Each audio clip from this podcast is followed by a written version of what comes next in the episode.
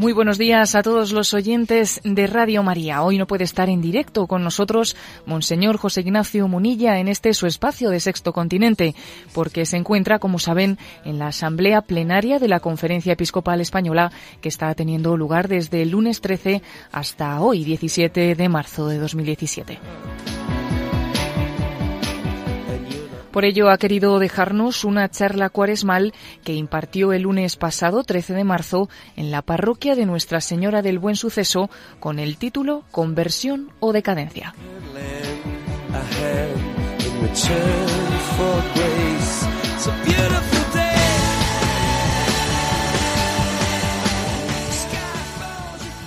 Estamos en tiempo de cuaresma. Ese es un poco el, el contexto de esta reflexión que he pensado compartir con vosotros. Una charla cuaresmal en la que la Iglesia, sobre todo lo que hace es hacer una llamada, dirigiros, dirigirnos a todos una llamada a la conversión.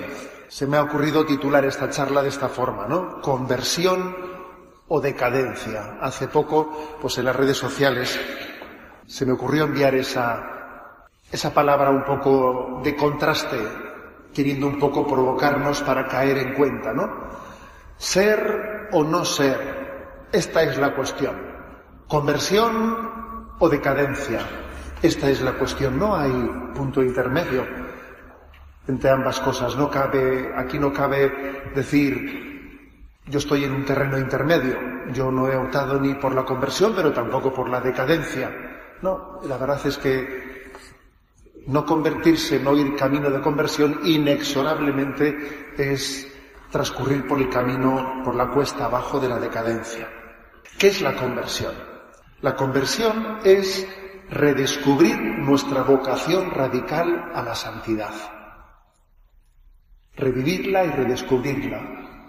La santidad es responder al querer de Dios en nuestra vida, que coincide al milímetro el querer de Dios coincide con nuestra felicidad y con nuestra madurez. No es difícil ser santo. Me atrevo a repetir esto. No es difícil ser santo. Pero es largo. Es largo. Esta es una batalla que dura pues tanto como la vida y que suele terminar pues un cuarto de hora después de haber marchado de este mundo. ¿eh? Es más, se prolonga también más allá de esta vida, en esa purificación posterior que Dios, con la que Dios a veces que llamamos purgatorio, con la que Dios completa nuestra santidad. No es difícil, pero es largo.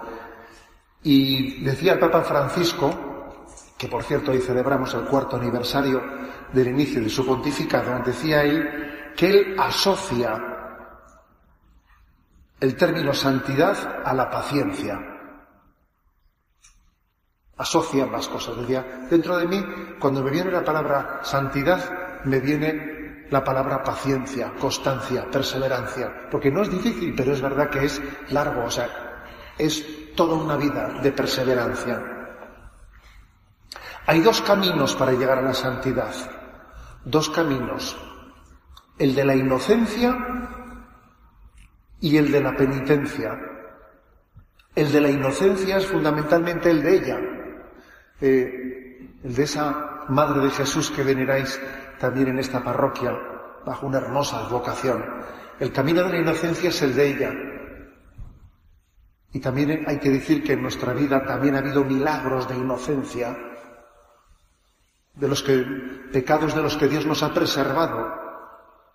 Sí, ella es la preservada del pecado, pero también nosotros a otro nivel hemos sido preservados de muchas cosas, por pura gracia de Dios.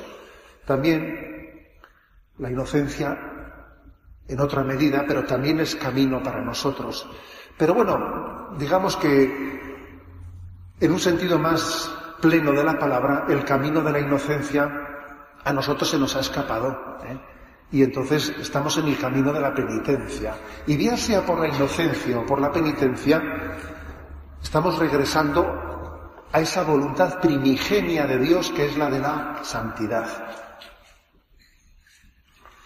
Y entendemos una cosa, la conversión Con mucha frecuencia nosotros pensamos que el problema que tenemos para llegar a la conversión se reduce, se circunscribe al problema de nuestra voluntad débil.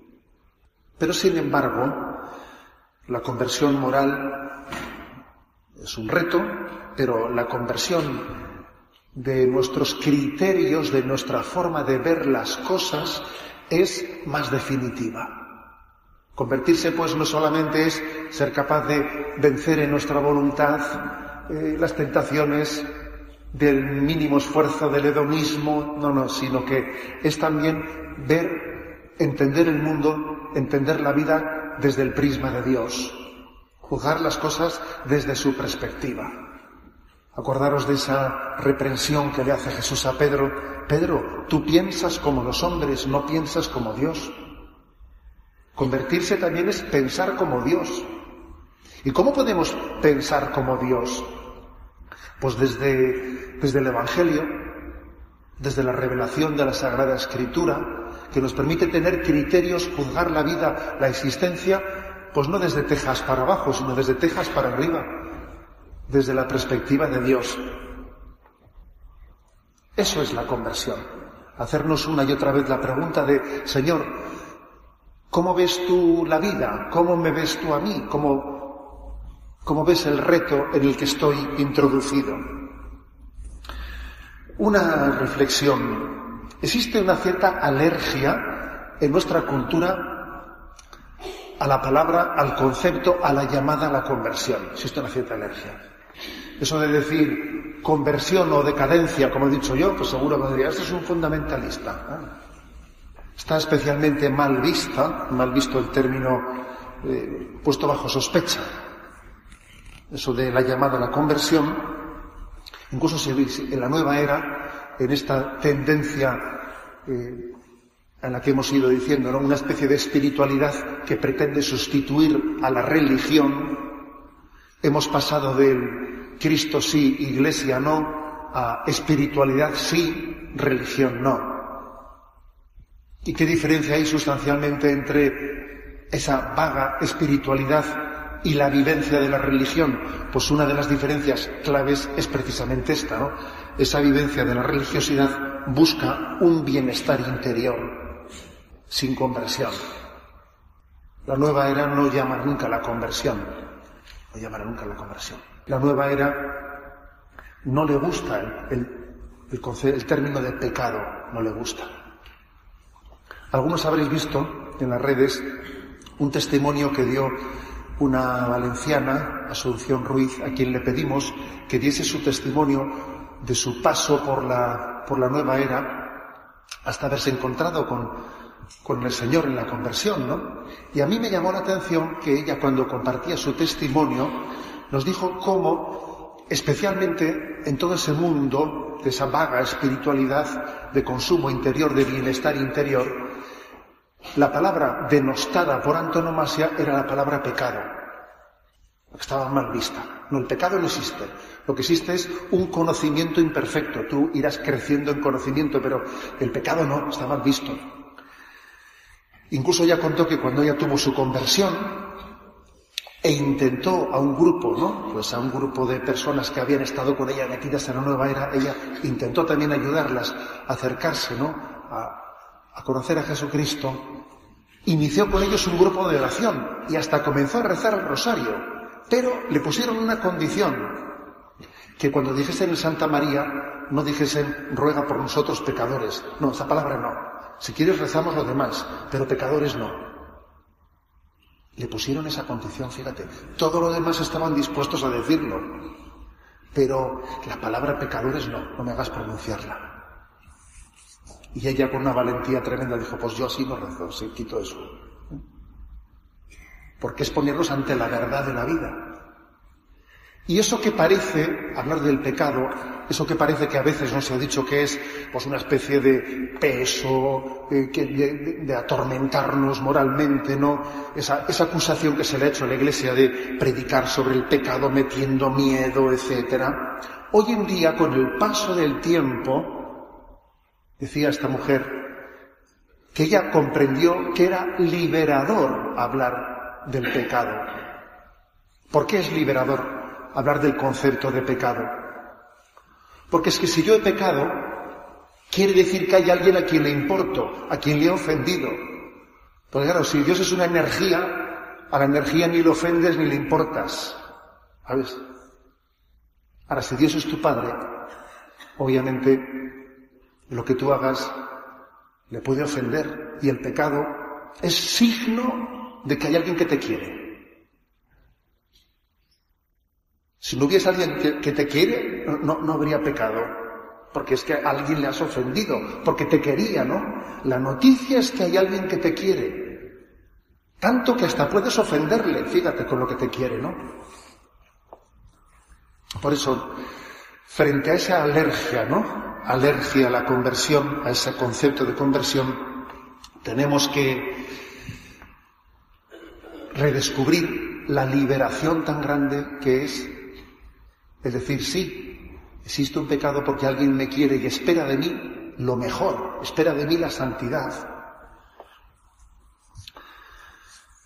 No al moralismo, yo creo que la, llamada a la conversión está tan lejos del moralismo como de un falso misticismo.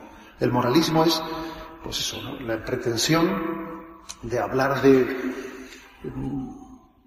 del deber moral, el deber moral y el deber moral, y lo malo que lo has hecho y lo malo que lo has hecho, olvidándonos que la primacía está en la gracia, en el encuentro con la gracia. Sin el encuentro con la gracia, el hombre es pedirle peras al olmo, ¿no? Pedirle su conversión. Hasta que la samaritana no se encontró con Jesús, pues pedirle que ordenase su vida, pues eso, eso era imposible pedírselo, ¿no? ¿Cómo se lo vas a pedir? Si no se ha encontrado con la gracia, si no se ha encontrado con el amor con mayúsculas, ¿cómo va a amar rectamente? Lo que hará será mendigar afectividad, pero no sabrá amar. Por tanto, Conversión no es moralismo, pero tampoco es falso misticismo, porque también existe el riesgo contrario, el propio eso de la nueva era. El falso misticismo, pues eso, habla de, de una vivencia espiritual que ignora la exigencia de verdad en nuestra vida, porque existe, cuando alguien se encuentra con Dios, está llamado a vivir, a vivir en verdad. Lo único que puede cambiar el mundo es la conversión. Lo único que puede cambiar el mundo. Yo con esto no, no quiero también denostar de la vocación política. También será, será necesaria la vocación política. Por supuesto que sí. ¿eh? En la construcción, en la construcción del bien común. Pero todos somos conscientes de que se puede discutir, no de planteamientos políticos, y que mientras que nosotros no cambiemos por dentro, cambiar las estructuras sin haber hecho un profundo cambio interior es pues una, una operación cosmética que no, no cambia nada. El llamamiento determinante que ha transformado la historia no es aquel que hizo el marxismo de proletarios del mundo unidos, ni tampoco es el que hace el liberalismo, ¿no? Es el de laissez-faire, laissez-passer, dejad hacer, dejad pasar, ¿no? No, ni uno ni otro han cambiado verdaderamente el mundo. La palabra definitiva, la única capaz de transformar el mundo es la de Jesucristo. Convertíos y creed en el Evangelio. ¿Qué pasos dar de cara a esa conversión, a, esa, a acoger ese llamado a la conversión.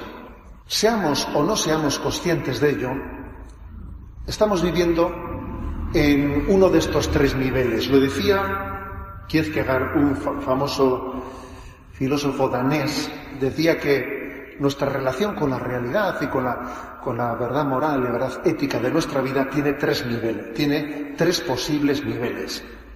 Uno es, el primer estadio, dice él, es el estadio estético, que responde más o menos a las preguntas del siguiente tenor, ¿no? ¿Qué tal me encuentro? ¿Me siento en paz? ¿Me siento realizado? ¿Cómo estoy? Sin duda es el nivel de la nueva era. ¿Qué tal te sientes? Es el primer estadio. El segundo estadio, que es él llama, al primero le llama el estético, al segundo le llama el ético, responde a otro tipo de preguntas, ¿no? Que es, ¿qué tiene derecho a esperar el prójimo de ti? ¿Qué puedo hacer yo por los demás? ¿Qué puedo aportar yo a la construcción del bien, del bien común? Como veis, ya es salir de tu burbuja, de tu burbuja y plantearte la pregunta por los demás. En, los demás yo recibo una llamada.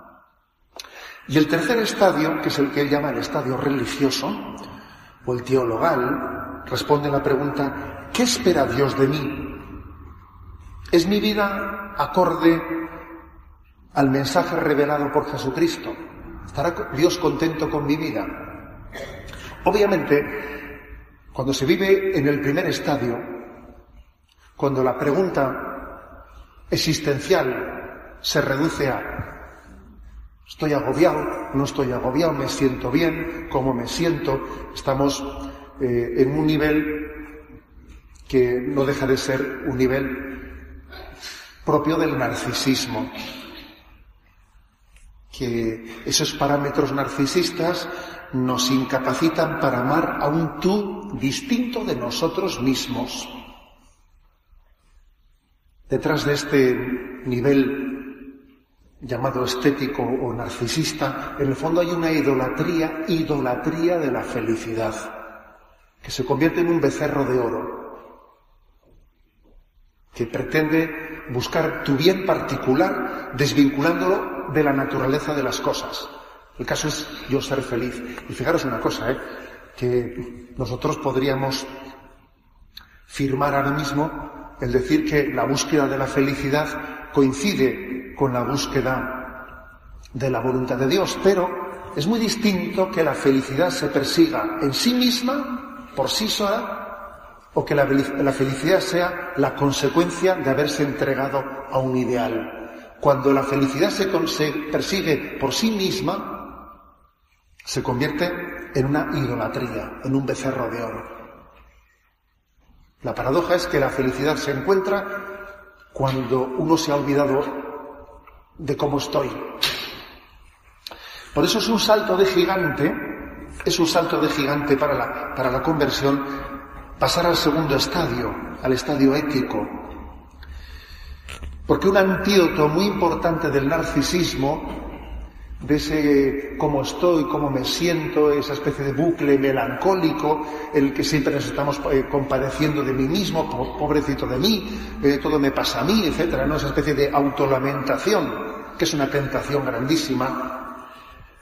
La manera de salir de, ese, de esa tentación narcisista es dejarnos interpelar por, por el prójimo que está a nuestro alrededor.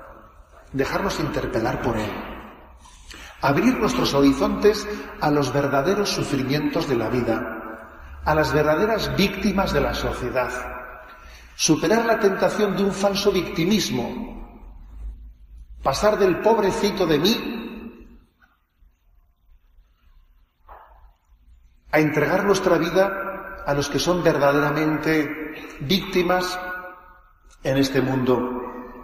Sin la apertura al prójimo es muy difícil escapar de la trampa de nuestra mente para introducirnos en la vida real.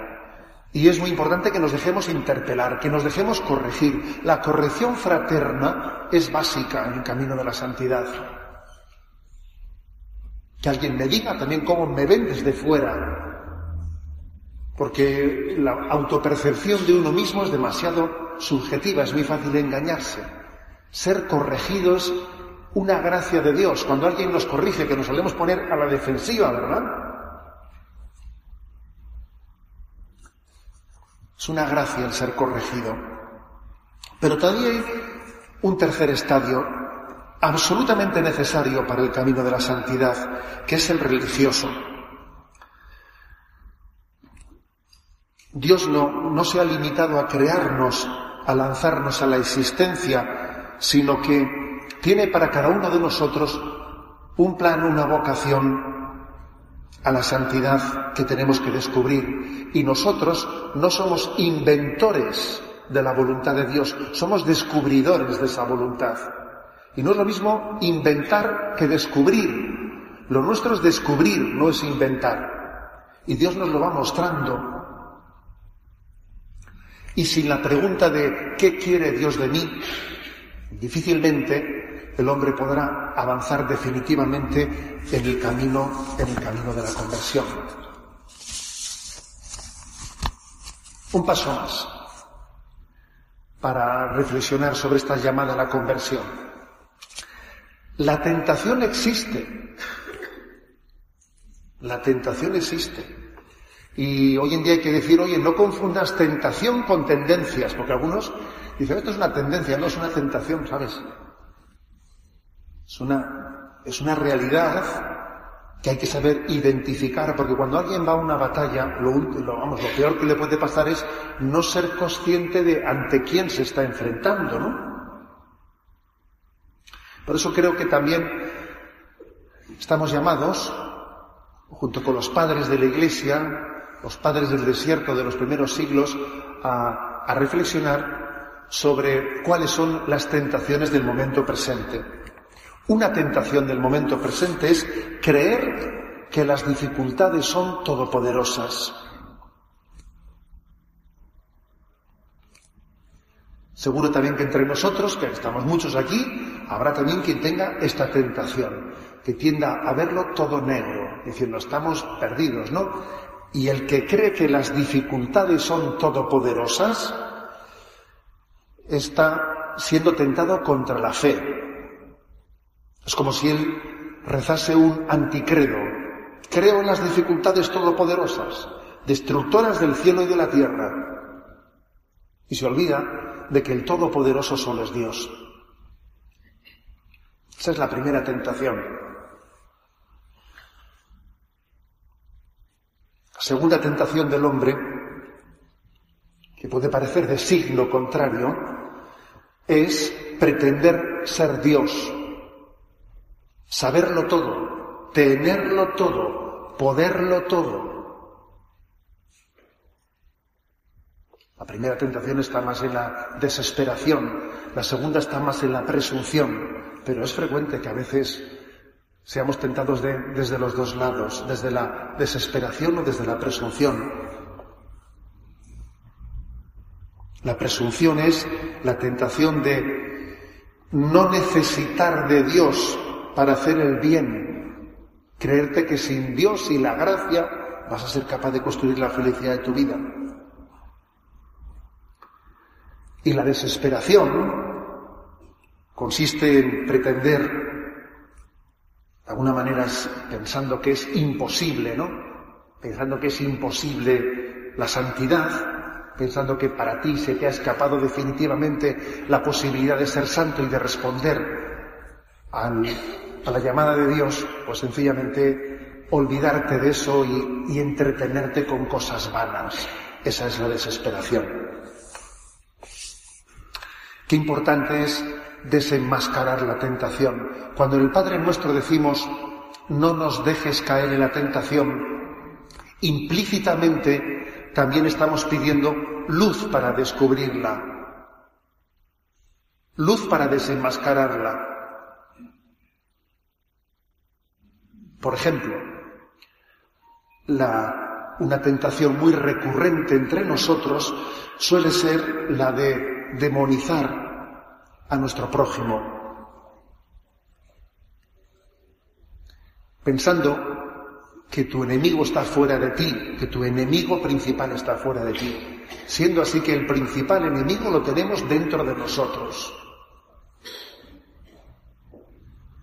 Y el problema no es que un barco esté rodeado de agua, ¿sabéis?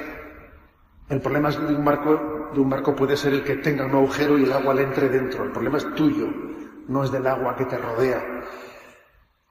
El enemigo principal lo tienes dentro de ti.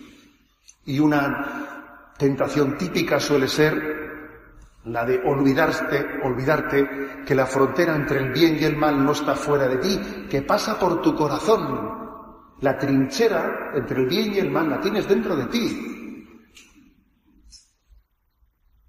Tan importante esto, sufrimos tanto por no identificar dónde está nuestro enemigo. Nuestro enemigo no está fuera. Nuestro enemigo no está en, este, en el otro. Tu enemigo principal está dentro de ti. La no creencia en la existencia de Satanás también nos trae muchos problemas. Cuando nos olvidamos de la existencia del demonio, con mucha frecuencia de ahí se acarrean rencores hacia el prójimo, porque le estamos achacando al prójimo un nivel de maldad que no tiene, porque no hemos, no hemos terminado de identificar dónde está la fuente de la tentación, que está, que está en Satanás, en su estrategia, que no está en ese que tú piensas que es malo, malísimo, y, no está el problema ahí. Por eso creo que el camino de la conversión, cuando pedimos no nos dejes caer en la tentación y líbranos del mal, estamos también pidiendo luz, lámpara es tu palabra para mis pasos, luz y mi sendero. Estamos pidiendo la asistencia del Espíritu y su luz especialmente. Estrategias Vamos a hablar de las estrategias, cuáles son las estrategias de la tentación y cuáles son las estrategias de Jesucristo. Las estrategias principales del tentador, de Satanás y sus ángeles, son, pues en primer lugar, hacernos creer que no existe. Pensar que la tentación, que la lucha con la tentación es una, se identifica con una superación, una superación psicológica de, de mis defectos. Y no, eso sería como quien va, quien va ante un enemigo infinitamente superior con él, que él, ¿no? Pues eh, va equipado, pues eso. O, o como un tirachinas, ¿eh? o como quien pretende vencer un cáncer, pues con una aspirina. Nuestra lucha que dice San Pablo en la carta a los colosenses, o la carta a los efesios, creo que es, no es contra la carne y la sangre. Nuestra lucha es contra las potestades angélicas, contra Satanás y sus ángeles. Y eso es importantísimo tenerlo claro. Ante esa batalla no podemos ir sino arropados por la gracia de Dios y por los medios de gracia. La primera táctica, pues, es el olvido de la existencia del tentador. La segunda creo que es también bastante recurrente en nuestro, en nuestro contexto, es la de confundir lo normal y lo corriente. Es frecuente que el nivel ético o el nivel moral de muchísimas personas hoy en día no esté en la santidad, que esté más bien en decir, oye, pues yo, yo quiero ser, yo quiero ser una persona normal, ¿no? que eres una persona normal. Y entonces, ¿qué ocurre?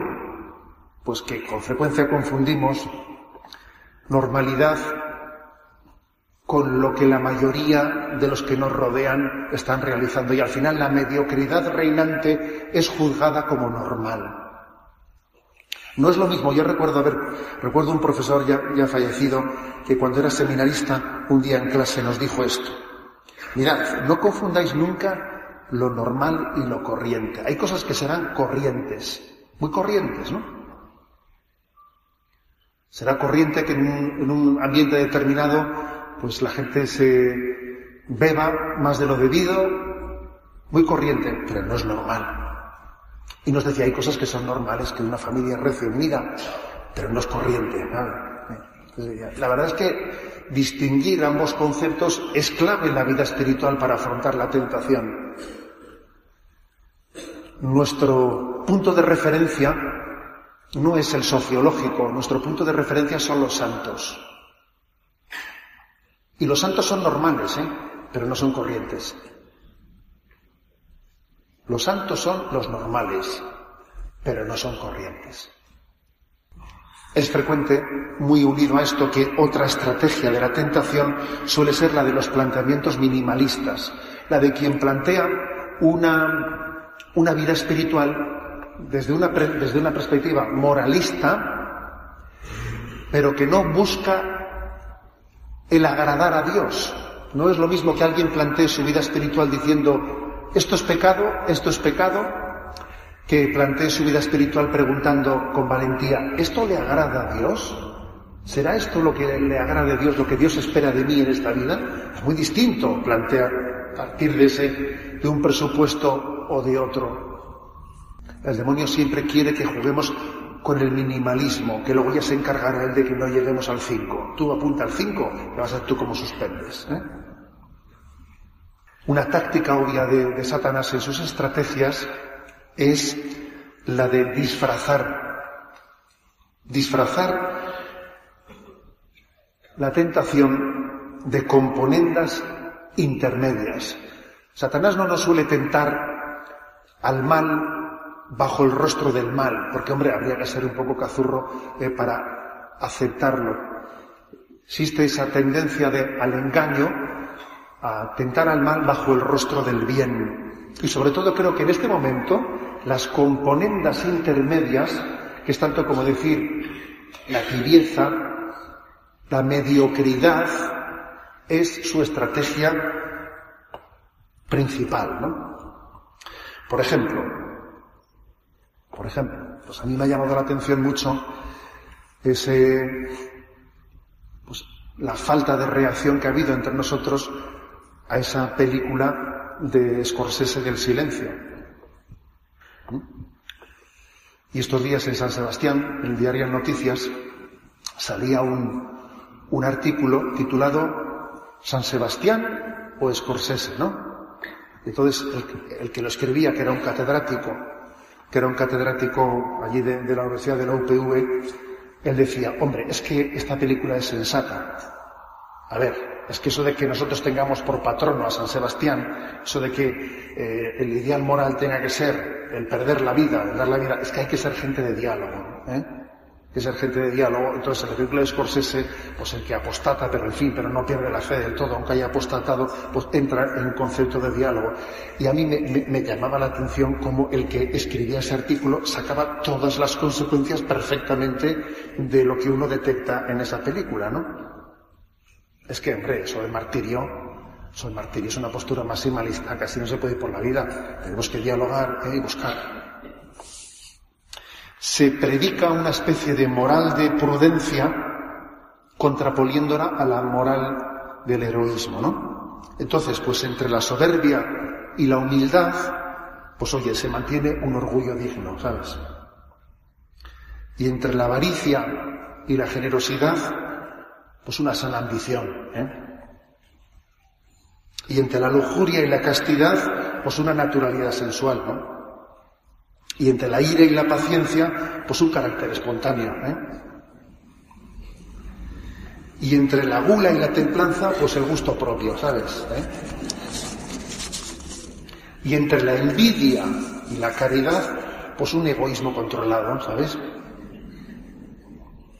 Y entre la pereza y la diligencia, pues una comodidad moderada. Eh, esto es, de alguna manera, es la pretensión, ¿no? O sea, ¿bajo qué estrategias se nos presenta la tentación en el momento presente? Que es eh, renunciar a esa palabra exigente de Jesucristo que dice, no podéis servir a Dios y al dinero, no podéis servir a dos, a dos señores. El que no esté conmigo está contra mí. No, hoy día quizás lo que queremos es coger el espíritu del mundo, pero al mismo tiempo también eh, pretenderlo bautizar el espíritu del mundo.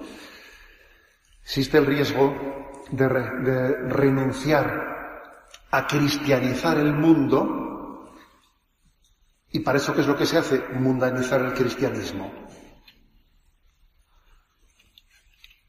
Cuando se renuncia con valentía a cristianizar el mundo, se termina mundanizando el cristianismo. ¿Es así? Estas son las tácticas, ¿eh? son las tácticas del tentador. Y todos estamos bajo ellas. ¿eh? Aquí el que se piense que él ve, ve estas tentaciones desde el otro lado del cristal, como si lloviese fuera y a mí yo no me mojo, se equivoca, porque todos somos susceptibles de, de estas estrategias. ¿Y cuáles son las tácticas de Jesucristo? ¿Cuáles son sus tácticas? La verdad es que el Señor se caracteriza por no tener mucha estrategia, por no tener estrategia en ese sentido humano de la palabra que decimos, ¿no? Estrategias. Necesitaría un jefe de campaña a lo suyo, ¿no? Jesús para que le dijese, mira, eso que has dicho, es que eso, presentarte ante la gente diciendo, así el que quiera venir detrás mío, que coja su cruz y venga y me siga, hombre, ten un poco más de, ¿eh? de estrategia, ¿no? Comunicativa. Seguro que alguno le diría eso, ¿no? Que no se puede ir por la vida presentando así la cruz, la cruz por delante, ¿no? Lo cierto es que la única estrategia que tiene Jesucristo es la de presentar su amor, su misericordia, eso sí, tener mucha paciencia con nosotros, no ocultar la cruz en ningún momento, Él no oculta la cruz, ¿no? Y esperar a que sea la verdad de la vida la que nos lleva al encuentro con Él. El Señor no juega ¿eh? a vender un producto, no juega a, ver cómo tengo que decirlo para que esto sea atrayente. Hoy en día somos muy, muy dados a esto, ¿no? somos conejillos de indias en, el sentido de que la, comunicación nos está engatusando continuamente. A ver si sale aquí un comunicador bueno que nos engatuse. De, bueno, pero es que es increíble. ¿eh? Existe el riesgo hoy en día de que más que, más que sea la verdad la que nos, nos convierta, que sea pues, pues eso, pues una cierta empatía, ¿eh? una empatía de un comunicador, pues que dice, pero vamos a ver, a, mí lo que, lo que me importa, ¿qué es? ¿La empatía que me, que me resulte atrayente o que lo que me han dicho es una verdad como un camión? Somos susceptibles de ser engañados, ¿eh? Jesús no juega estrategias comunicativas. Y con esto no digo que no, que no tenemos que intentar comunicar bien. No, yo, obviamente no estoy diciendo eso. Pero por Dios no tenemos que engañarnos con esas cosas. Yo, por ejemplo, pues cuando uno ve el modelo de Radio María, ¿no? Está a años luz de, las calidades comunicativas de lo que son los medios de comunicación hoy en día, que tienen unas calidades y, uff, tú verás, ¿no? Y dice, pues es que nuestra fuerza está en esto, nuestra fuerza está en esta debilidad. Conviene que, conviene que el contenido sea lo principal, no vaya a ser que el continente lo estemos cuidando tanto que sea más importante que el contenido, ¿no? Oye, tú te das cuenta que cuando vas a la televisión, allí lo importante es que la, que la entrevistadora sea eh, guapita, que sea no sé qué, que tiene un tipito, y, o sea, si no te das cuenta que, nos están, están jugando con, con, nuestras pasiones, con nuestros instintos, para que lo importante no sea lo que digas, sino que, que cree en ti una especie de proclividad para aceptar lo que vaya a decir por su imagen. Somos conscientes de lo que es eso. Creo que es hermoso, ¿no? Ver el, el ideal de Jesucristo que dice, mira, la verdad os hará libres.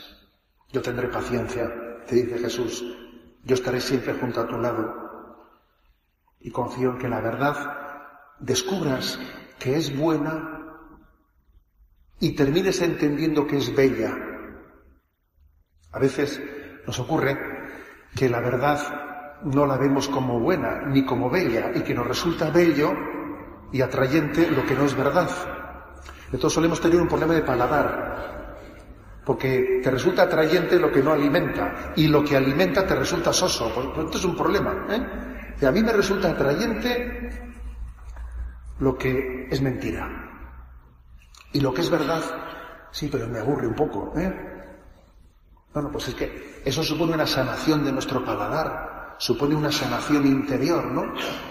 Pero Jesús no, no va a engañarte, ¿sabes?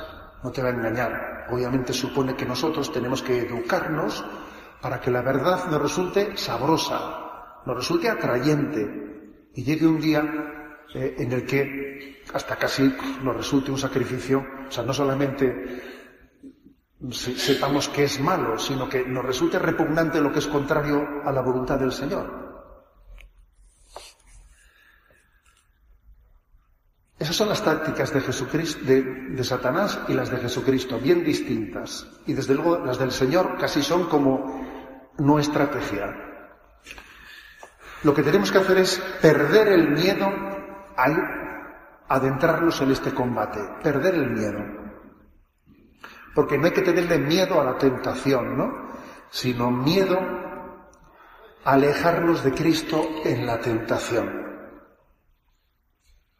Decía el Padre Pío, San Pío de Petralcina, decía él, que cuando se afronta y se vence la tentación, esta produce el efecto de un lavado en la ropa sucia. Decía, tú afrontala, que te va a servir para lavar la ropa sucia.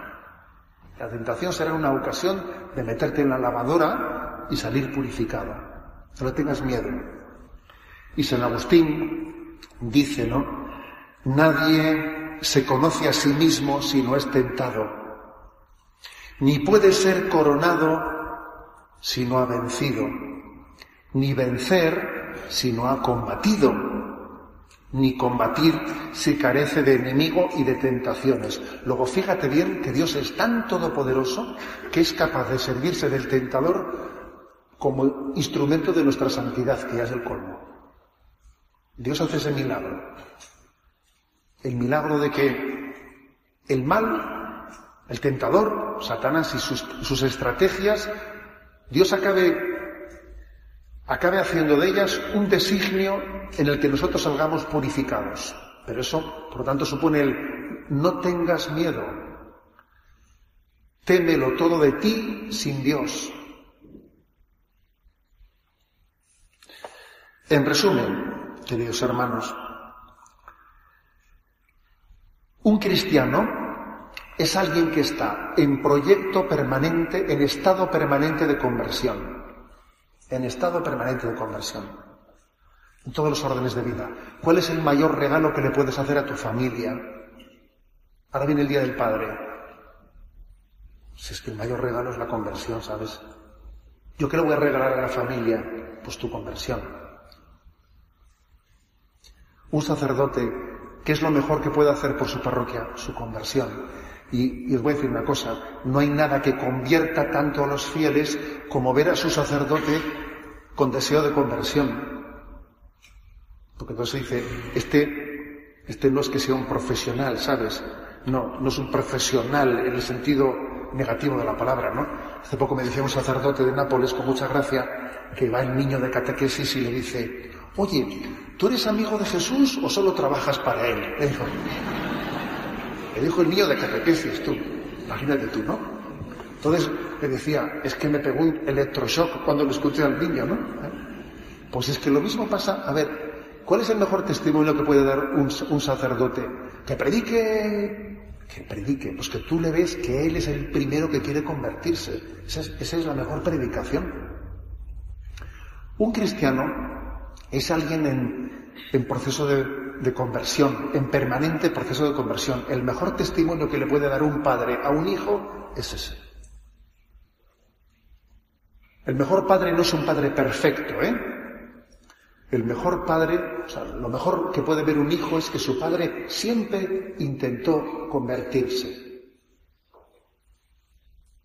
Eso es lo mejor que se puede decir de un padre o de una madre. Yo a mi padre, a mi madre, siempre le vi con deseo de conversión. Ese fue su epitafio, ¿no? Quise ser santo. Papa Francisco dice, ¿no? Que no basta una formación permanente, se requiere ante todo y sobre todo una conversión y una purificación permanente. La conversión es un comienzo, no es un término. Lo último que le puede pasar a alguien es creerse ya convertido. Y además una cosa, y es que la conversión coincide también con la llamada al apostolado. Lo he dicho ahora mismo, si es que el mejor testimonio, el mejor apostolado que puede hacer uno, pues es su propia conversión. Dice el el Evangelio, ¿no? Yo por ellos me santifico. Tu propia santificación está unida a las almas que te han encomendado.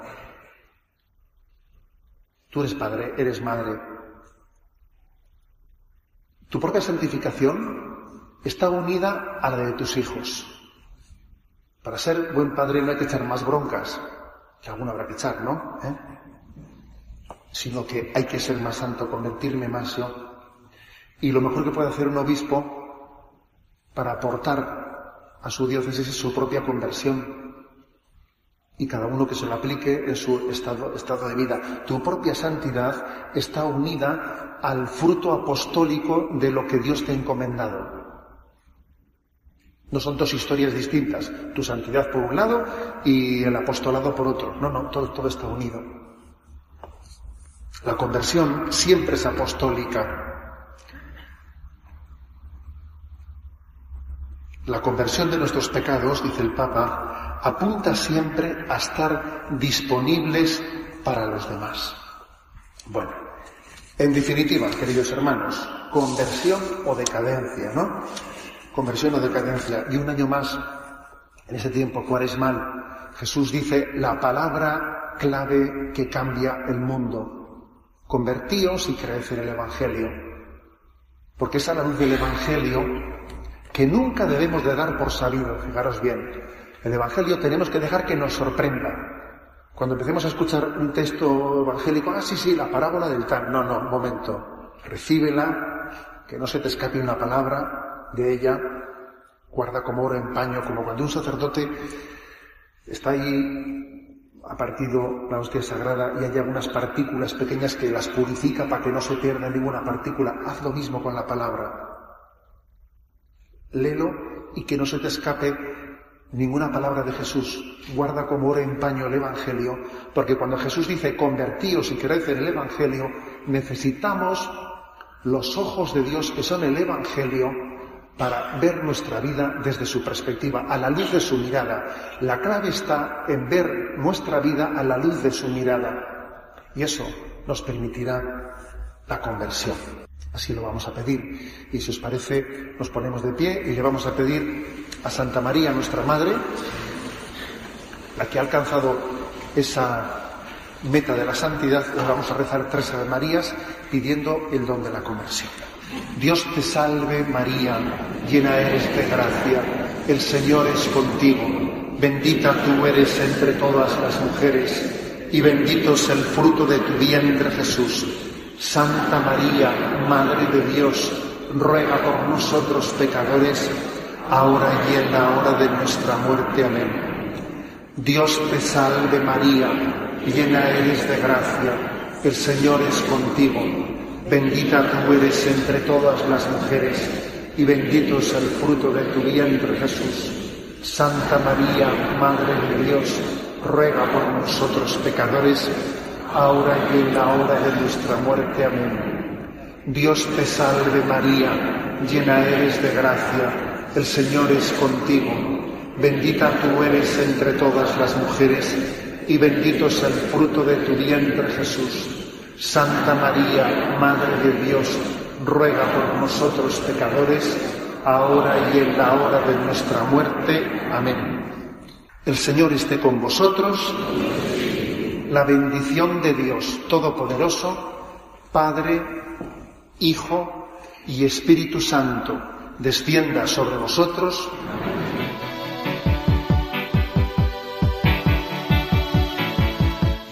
Así finaliza en Radio María esta edición especial del programa Sexto Continente. Ya saben que Monseñor José Ignacio Munilla se encuentra hoy en la Asamblea Plenaria, que ya finaliza este viernes y empezó el lunes pasado en la Asamblea Plenaria de la Conferencia Episcopal Española. Por ello no ha podido estar en directo con nosotros, pero ha querido enviarnos esta conferencia, esta charla cuaresmal titulada Conversión o Decadencia, que impartió en la parroquia de Nuestra Señora del Buen Suceso de Madrid el pasado lunes 13 de marzo.